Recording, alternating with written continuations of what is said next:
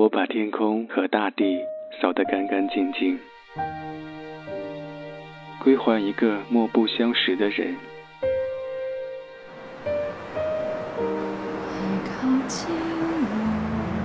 我寂寞的等，我阴沉的等。二月的雪，二月的雨，泉水白白流淌，花朵为谁歌唱？民谣与诗，用音乐倾听彼此。Starry, starry night. Paint your palette blue and gray. Look out on a summer's day with eyes that know the darkness in my soul. Shadows on the hills. Sketch the trees and the daffodils. Catch the breeze and the winter chills in colors on the snowy linen land. Now I understand what you tried to say to me, and how you suffered for your sanity, and how you tried to set them free. They would not listen, they did not know how. Perhaps they'll listen now. Starry, starry night. Flaming flowers that brightly blaze. Swirling clouds in violet haze. Reflect in Vincent's eyes of china blue. Colors changing hue morning fields of amber grain, weathered faces lined in pain are soothed beneath the artist's loving hand. Now I understand what you tried to say to me, and how you suffered for your sanity, and how you tried to set them free they would not listen, they did not know how. Perhaps they'll listen now, for they could not love you. But still, your love was true. And when no hope was left inside on that starry, starry night, you took your life as lovers often do. But I could have told you, Vincent, this world was never meant for one as beautiful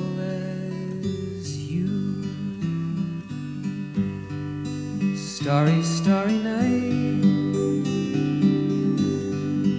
Portraits hung in empty halls, frameless heads on nameless walls, with eyes that watch the world and can't forget, like the strangers that you've met.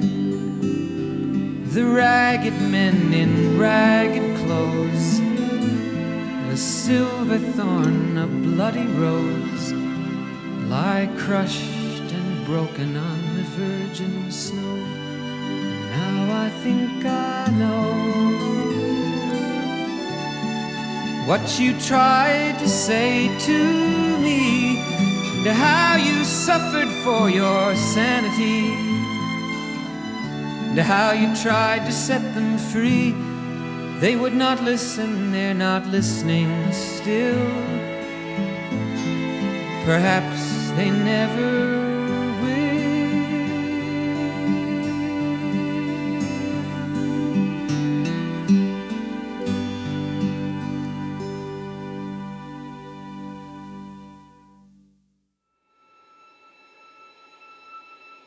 Thank you.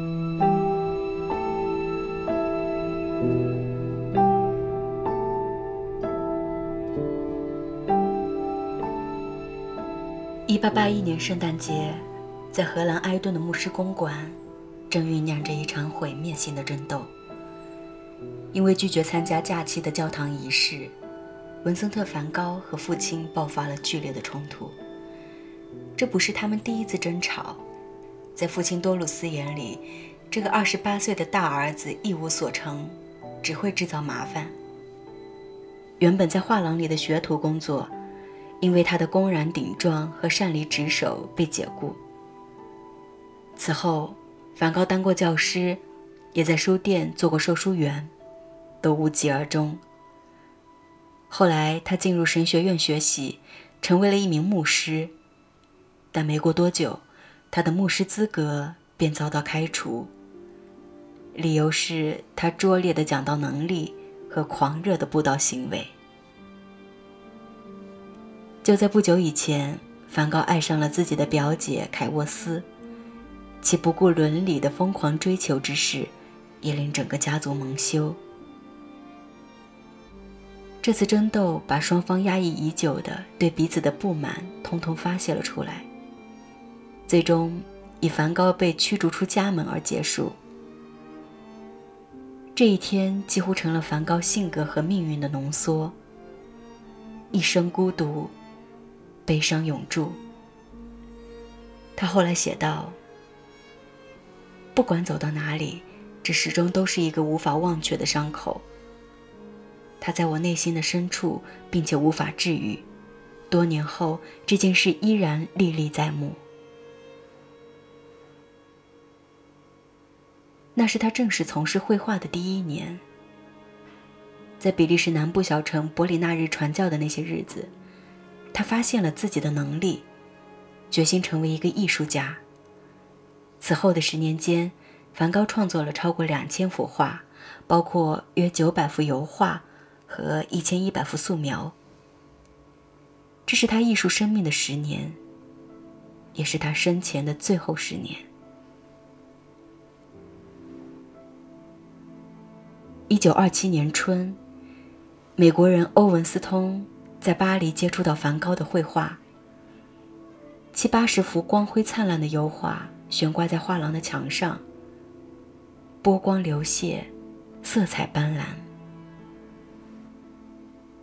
从这些画中看出的那个炙热天才的灵魂，深切地打动了他。随后，他跟随梵高的足迹，遍访英国、比利时。荷兰和法国，用六个月的时间肆意起稿，写出了传记小说《渴望生活》《梵高传》。每天在书店，我都会看到这本书，橘黄色书皮，比旁边其他书都厚不少。直到有一天，我从书架上取出，翻开了它。从那之后，便深陷在这个孤独的灵魂里。无法自拔。我想象了一个不与世人为伍的天才梵高，却路过了一个男人的倔强与天真。那不过是一个炙热的灵魂进入了一个善良的躯壳，却在我心中留下一份迟到的深切的感动。欢迎进入小婉的民谣与诗。二零二零年的圣诞节，我想和你聊聊《渴望生活》《梵高传》。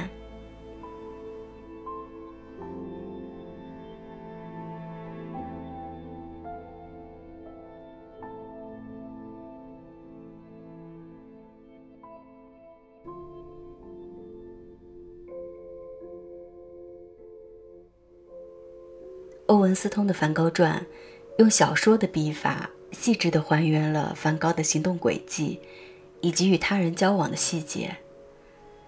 故事从他在阿姆斯特丹学习拉丁文和希腊文开始，在这里，他结识了曼德斯·德克斯塔。这位葡萄牙籍犹太人是梵高的老师。在梵高一生交往的众多人中，他是少有的不认为梵高举止怪异粗野。并给出知己般珍贵友谊的人，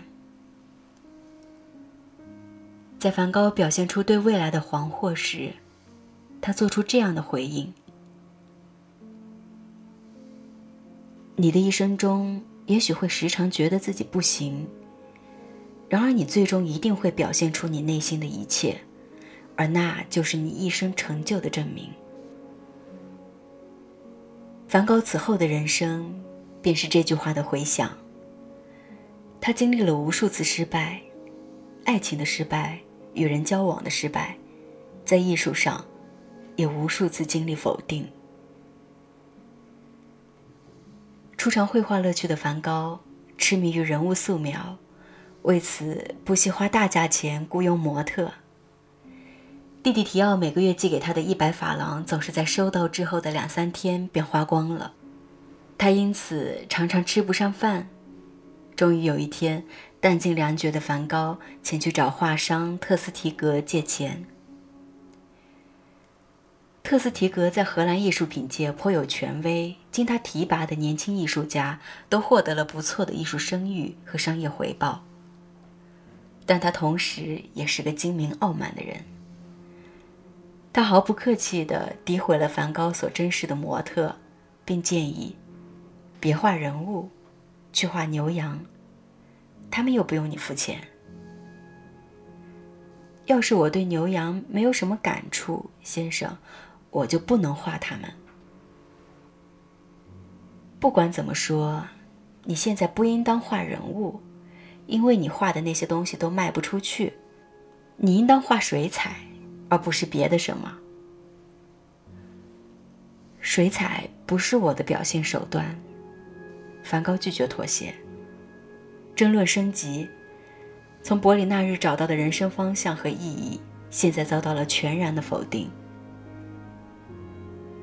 你天生不是做艺术家的，你应当去寻找一个适合于你的工作。我从未看错过一个画家。特斯提格这样对梵高说道。类似的讥讽还来自表哥毛威。你就不能明确的画好一道线条吗？你这辈子就不能有一次把一样东西画的与原物完全相同吗？他们为画人像该不该临摹石膏大吵一架，最后梵高把那只石膏模型扔进煤箱，摔得粉碎。在自我对艺术的信仰上，梵高坚定到倔强，乐观到天真。他相信，那种经过一个人辛勤劳动、渗透着某种个性和感情的作品，既不会没有吸引力，也不会卖不出去。他说道：“也许我的作品首先还是不要竭力取悦所有人才好。”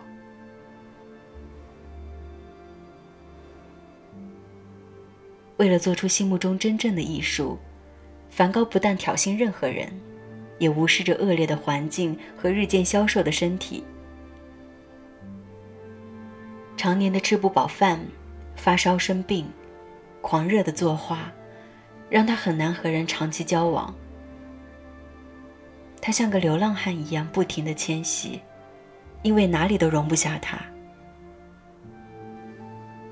父母驱逐了他，叔叔伯伯疏远了他，朋友特斯提格和毛威与他断了交情。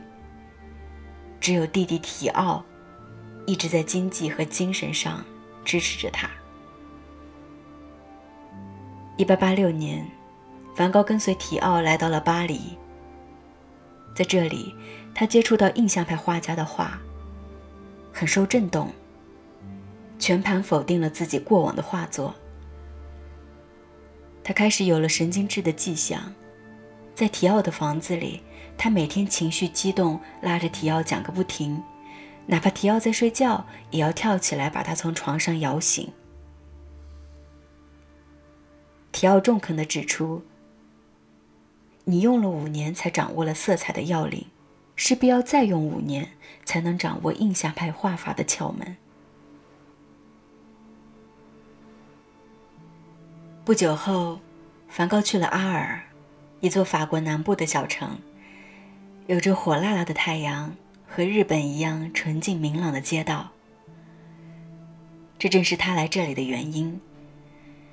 他想画出炙热的、仿佛在旋转的太阳和明亮的色彩。他租了一间黄色的房子，为这间房子添置了许多家具和装饰品，其中就包括向日葵。他画插在绿色花瓶里的向日葵，画阿尔的铁桥，画麦田，画播种者，也画邮递员和他的妻子。每天刚刚日出，梵高便外出作画，伸着急切的下巴，步行数十公里寻找作画的地方。然后在夜幕降临前，腋下夹着油墨上新鲜的画稿回来。阿尔灼热的阳光把他晒秃了顶，没日没夜的作画让他的眼睛像生病了一样通红。他不明白自己为什么成了阿尔小镇居民口中红头发的疯子。他让艺术家好友高根搬过来和他同住。两个人却因为艺术理念不合而争吵不休。在一次酒后，梵高把手中的酒杯扔到了高跟头上。之后没多久，梵高割下了自己的右耳，随后他住进了圣雷米的精神病院。在与快速恶化的精神做斗争同时，梵高还是创作出了大量的画作。他渐渐醒悟到绘画的原则。也开始没有了之前模仿的那些印象派画家的痕迹，完全建立了自己独特的、成熟的表达。他并非生来天才，他的勤奋足以追平天分。如果要说一定有什么天才的特质，便是专注和热忱。一八九零年七月的一天。梵高像往常一样拿着画架和画布外出作画。几个小时后，他手捂着肚子，摇摇晃晃地回到了居住的拉乌旅馆。拉乌太太尾随他来到他的房间，看到了他衣服上的血。两天后，梵高在弟弟提奥的陪伴中死去。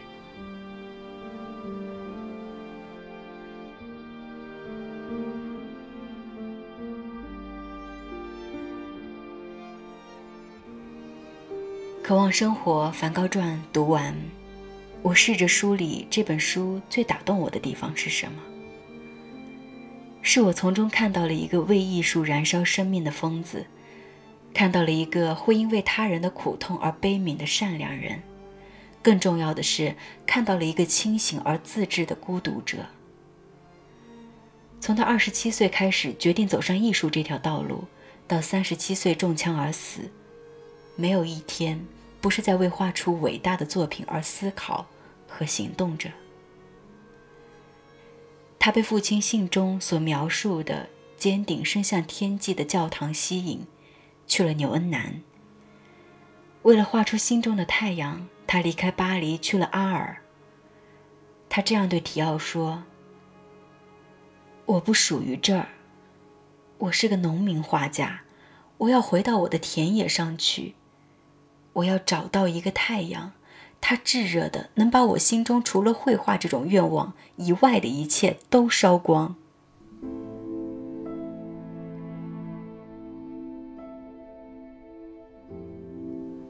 书里这样写道：他作画是因为他不得不画，因为作画可以使他精神上免受太多的痛苦，因为作画使他的内心感到轻松。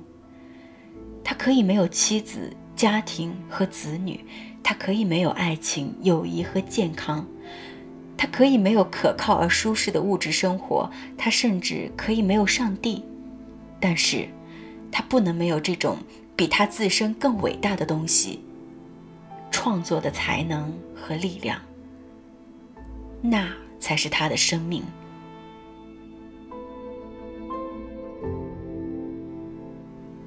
这便是这本书最打动我的地方。我看到了梵高作为一个伟大艺术家的生命本质，和对一种生活热忱的态度。他选择了一条艰难的路，因为，他只能顺应内心，成为自己，而不是别的什么人。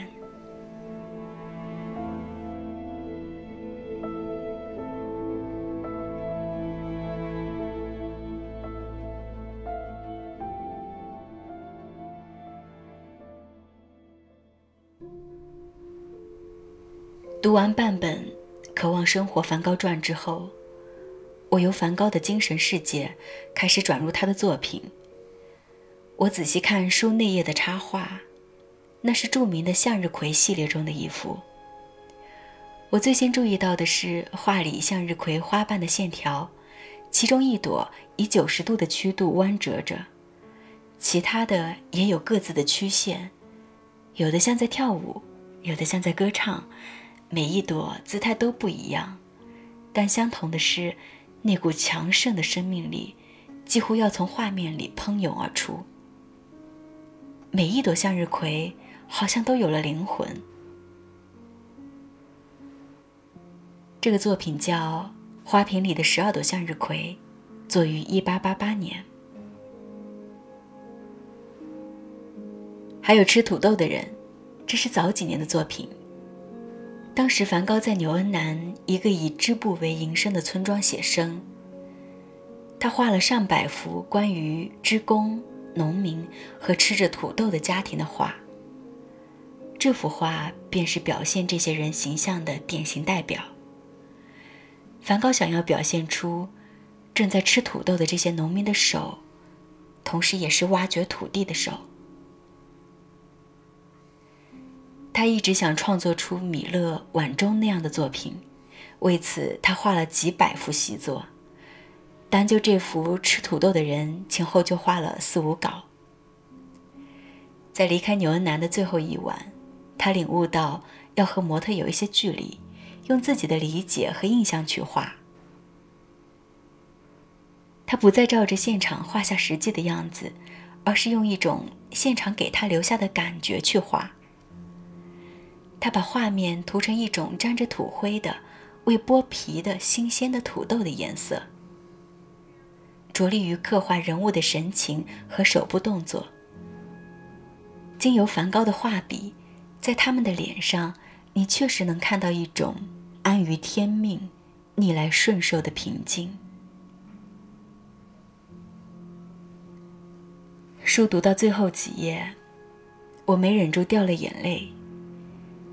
梵高死前和提奥聊起童年的往事。莱斯维克的那个磨坊，他们常爱沿着西边的小路散步，在高高的麦子中间玩耍的夏天，还有午饭后妈妈做的奶酪饼。非常平静，让我想起他并不平静的一生，像火焰一样燃烧的艺术生命。他至死都在表达和寻找，却没有得到回应。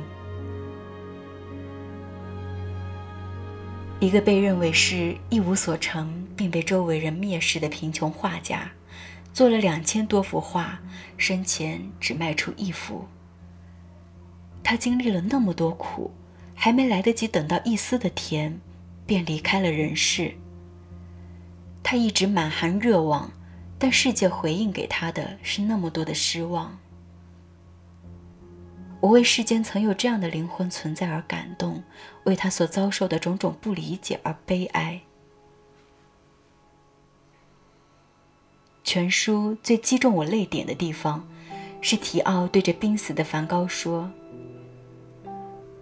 我准备自己开一个小画廊，文森特，而且我举行的第一次画展，将是一次个人画展，文森特·梵高的全部作品。”就像你亲手在公寓房间里设计的一样。这位梵高唯一的忠实的拥趸，保存着梵高所有的手稿和二十年来所写的每一封信件，整整七百封。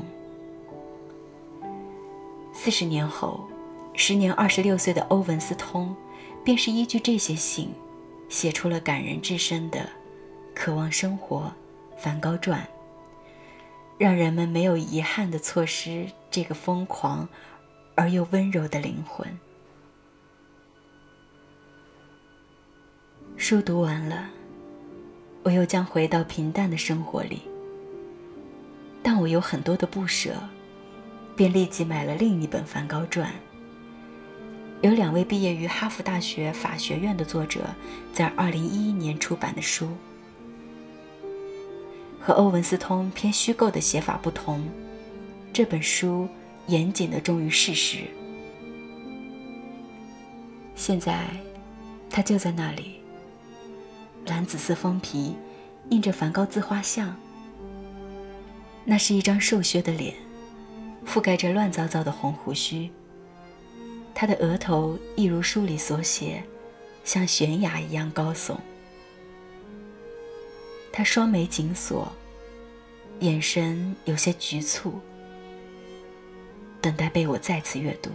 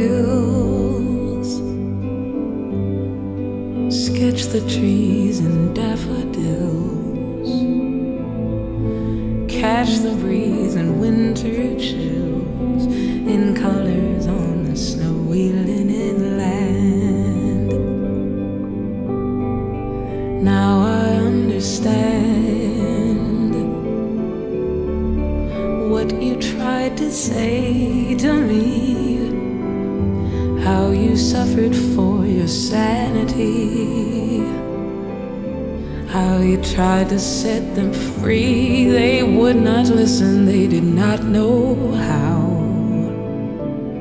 Perhaps they'll listen now. Starry, starry night. Flaming flowers that brightly blaze. Swirling clouds in violet haze reflect in Vincent's eyes of china blue, colors changing hue. Morning fields of amber grain, weathered faces lined in pain are soothed beneath the artist's loving hand.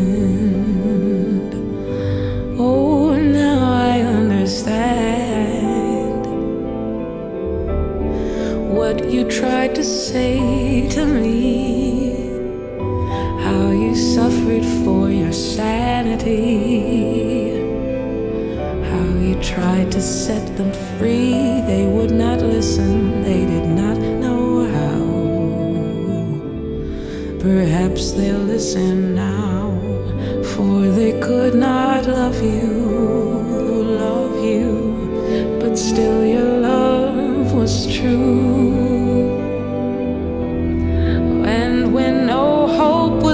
inside on that starry, starry night, you took your life as lovers often do. But I could have told you, Vincent, this world was never meant for one as beautiful as you.